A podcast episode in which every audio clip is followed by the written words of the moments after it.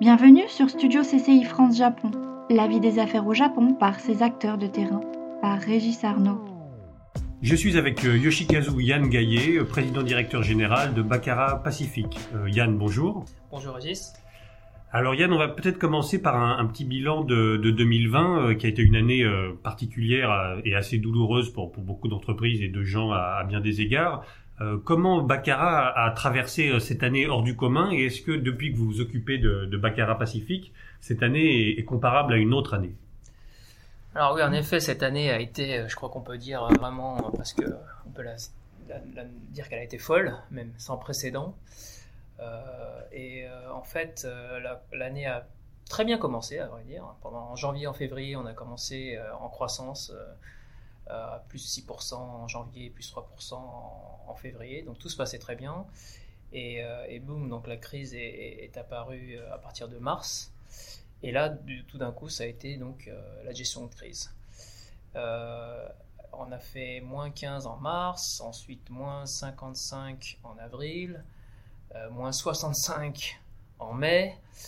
Donc ça a été assez intense. Euh, et en fait, à ce moment-là, notre siège euh, en France était fermé également. Ils travaillaient tous en téléwork. La manufacture a fermé également, donc on était pratiquement plus livrés. Il y a eu quand même des, livraisons de, soutien qui ont été faites. Euh, moi et mes équipes, finalement, on a travaillé comme d'habitude, presque plus que d'habitude pendant ces trois mois-là, en, téléworking. Mais moi, je, en fait, tous les jours ici au bureau pour essayer de il y avait certaines personnes qui étaient là aussi également. Il y avait besoin d'être aussi sur place. Donc, euh, c'était aussi plus simple pour moi de me concentrer. Donc, je venais ici tous les jours euh, pour soutenir les équipes, pour travailler sur les budgets, les plans d'action, l'anticipation de tous les problèmes qui, qui, allaient venir. Et aussi en consultation aussi avec d'autres euh, d'autres CEO pour savoir un peu comment chacun gérait la crise d'une certaine manière. Au niveau HR, en fait, donc les équipes HR aussi étaient sur le front. Euh, car nous avons eu en fait des cas de Covid qui sont apparus. On en a eu deux très tôt, euh, fin mars, et ensuite un un peu plus tard, euh, fin avril. Donc ça, ça a été une grosse gestion à mettre en place, avec la mise en place également des protocoles sanitaires, donc des guidelines, et aussi faire les demandes de subventions d'État. Partie RH était aussi également très occupée. Ensuite, au niveau des zones commerciales, les chefs de zone étaient en contact permanent avec les department stores, essayer de suivre l'évolution, comment gérer les la clientèle, mettre en place également les protocoles. Niveau logistique aussi, ça a été un calvaire puisqu'il a fallu faire revoir toutes les négociations avec les transporteurs, puisque on avait beaucoup de, nos transporteurs habituels, certains dans leurs équipes avaient contracté le Covid, donc ils n'étaient plus en mesure d'opérer. C'était très compliqué de trouver aussi des, euh, avions euh, puisque tout le monde en fait euh, se ruait sur le peu d'avions qui, qui continuent à transporter les, euh, produits, les marchandises de France. Donc, et par le même coup, les prix ont augmenté. Donc au niveau du tonnage, les prix ont triplé, voire quadruplé.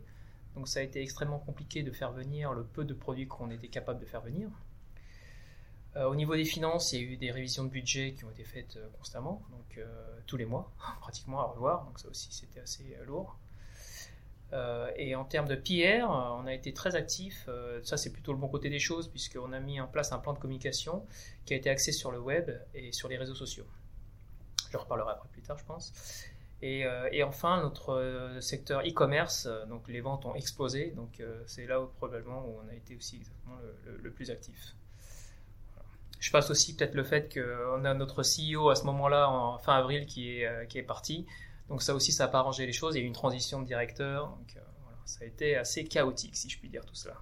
Alors dans ce chaos, les ventes au Japon, dans, beaucoup de, dans, dans, beaucoup d'entreprises du secteur du, luxe, euh, on semble avoir assez bien résisté. est-ce que c'est le cas et est-ce qu'il y a des éléments de comparaison avec d'autres marchés clés de Baccarat? Alors tout à fait.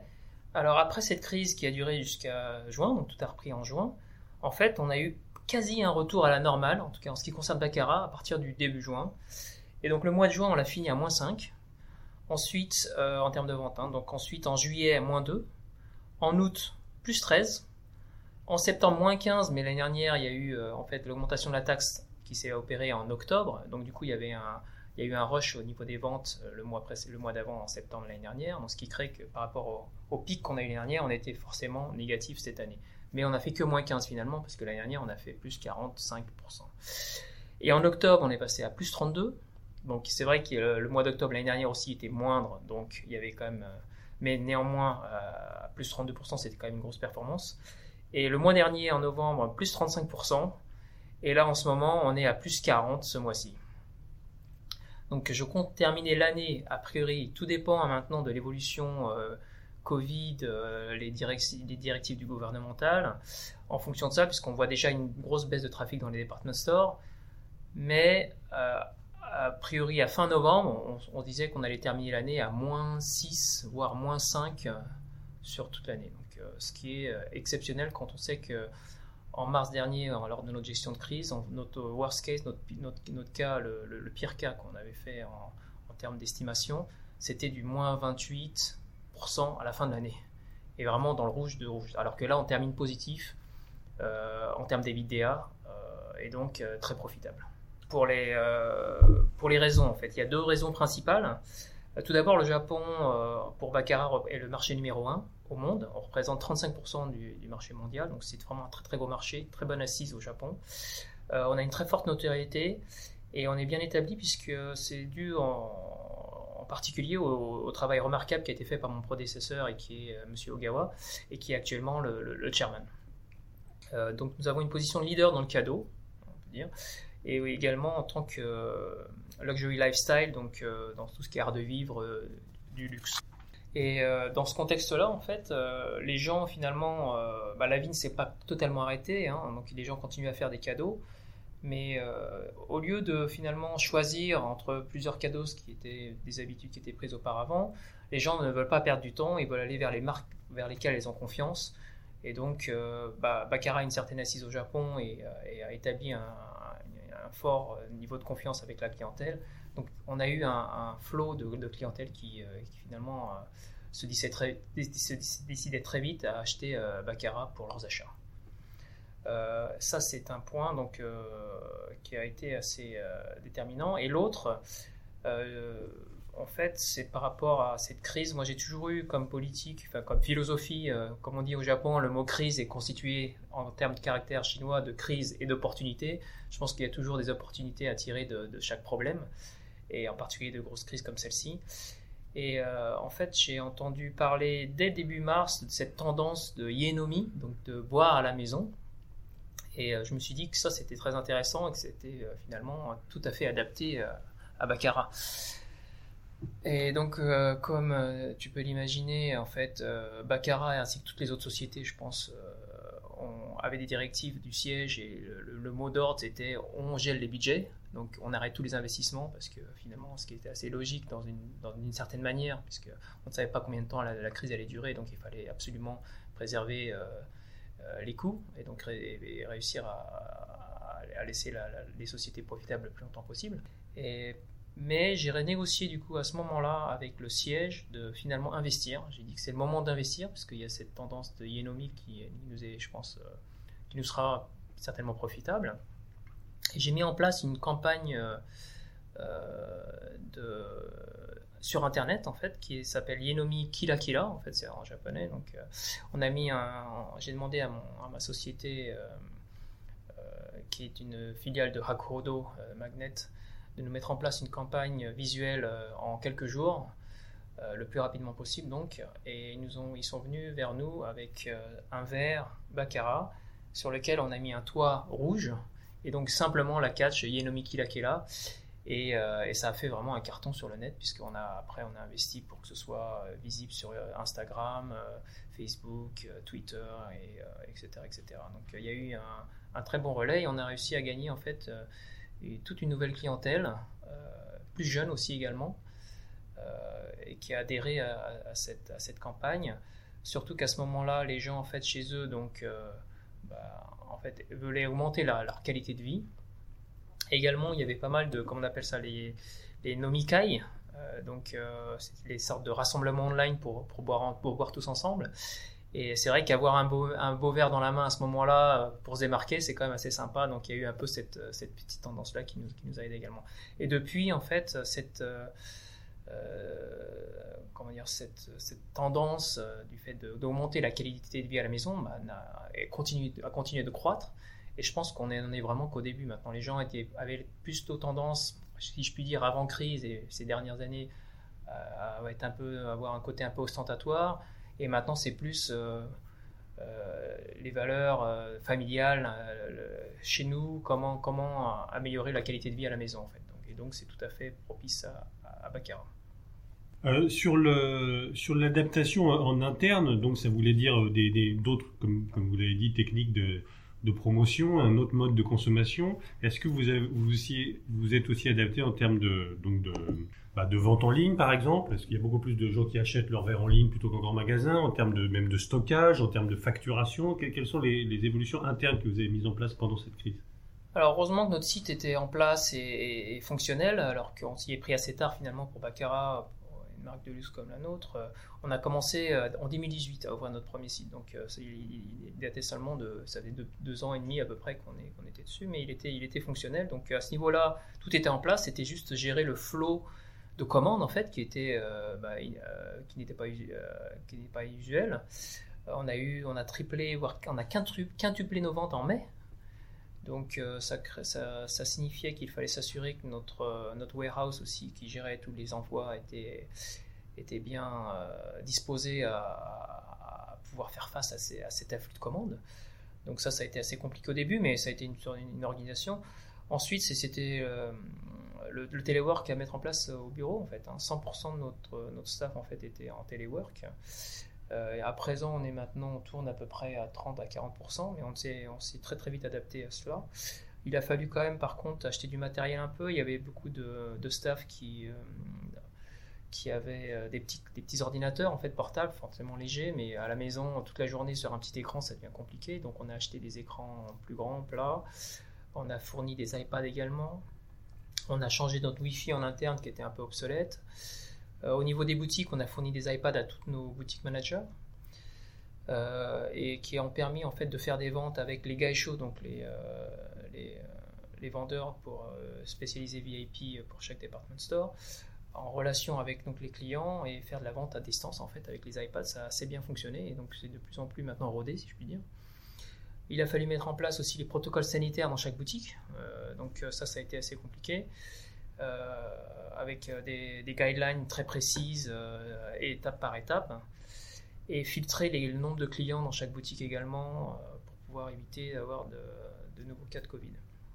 Ensuite, au niveau des facturisations, tout ce qui est autorisation, tout, on, est passé à 100% en digital. Alors qu'avant, j'avais des liasses de, de papier à signer euh, régulièrement toutes les semaines. Et là, tout est passé en digital. Donc, ça a permis d'accélérer ce process-là, qui est plutôt une, bonne chose. D'accord. Il y a quand même, j'imagine, des moments très durs. Est-ce que vous avez dû euh, licencier? Est-ce que vous avez songé à licencier? Est-ce que l'État vous a, vous a aidé de façon satisfaisante pendant cette, année? Alors, euh, oui, alors ce qui a été assez dur, c'est vrai que c'est la gestion de l'inconnu. Euh, de ne pas savoir combien de temps ça va durer, donc très difficile d'établir des, plans. Il a fallu que nous rassurions les équipes et établir tous ces protocoles sanitaires. Tout ça, ça a été assez lourd et assez intense comme période.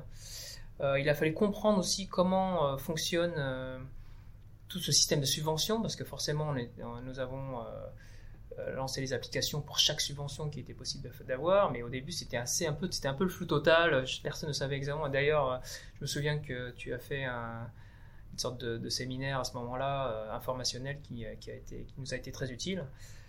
Et, donc oui, nous avons, nous avons finalement réussi, alors qu'on n'y croyait pas du tout, à obtenir toutes les subventions qu'on a demandées. Euh, mais on les a obtenus très tard, on les a reçus euh, en octobre et au moins on les a reçus. Donc, alors qu'on les avait pas, on les avait même pas budgétés parce qu'on se disait à un moment donné, en fonction des tailles de société, c'était plus compliqué, etc.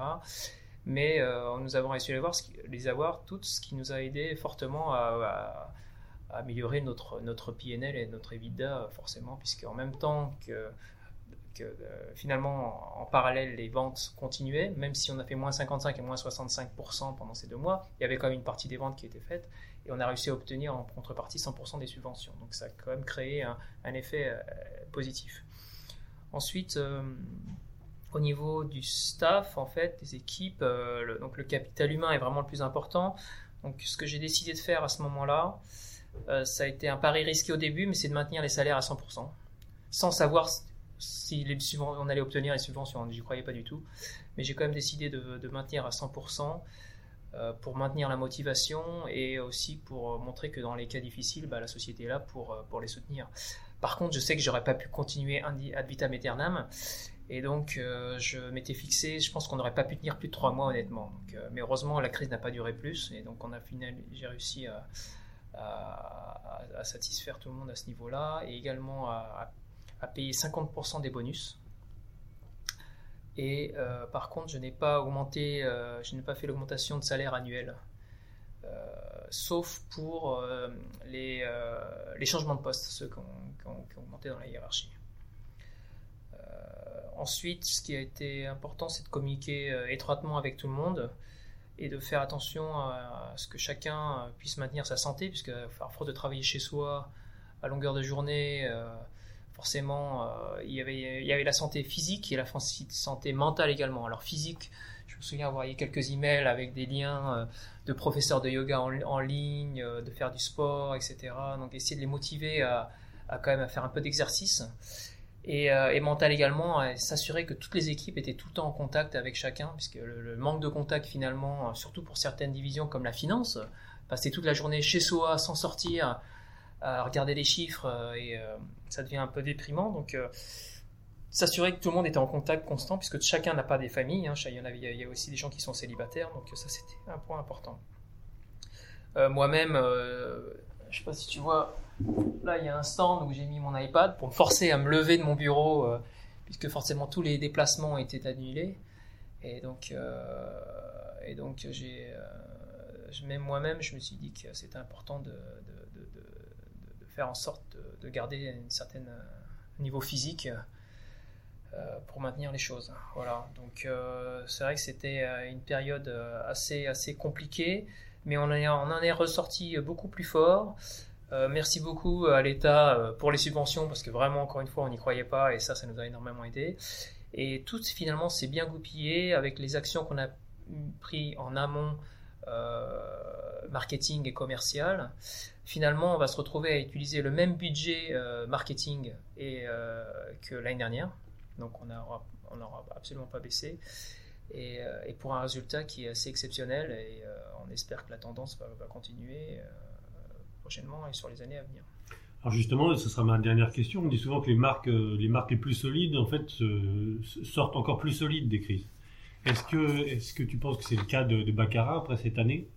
Alors tout à fait, je pense qu'on en est sorti beaucoup plus fort et je pense que comme je le disais tout à l'heure, en fait, le fait que Baccarat est une belle assise au Japon, euh, c'est vrai que the winner takes it all, on dit souvent. Euh, on est, notre position de leader nous a aidé finalement à, ce que les clients euh, décident d'acheter du Baccarat sans hésiter dans ces, dans ces moments de crise. Donc ça, ça a été, ça a été grâce à, tout, tout, le travail qui a été fait jusqu'à présent. Et euh, ensuite, les équipes ont été très reconnaissantes d'avoir maintenu les, salaires. On a gardé une très forte cohésion entre chacun. Et chacun a l'impression de, pouvoir être sorti de cette, crise individuellement euh, euh, beaucoup plus fort, ça c'est certain. Yann Gaillet, merci beaucoup. Merci beaucoup. C'était Studio CCI France Japon. À bientôt pour un nouvel épisode.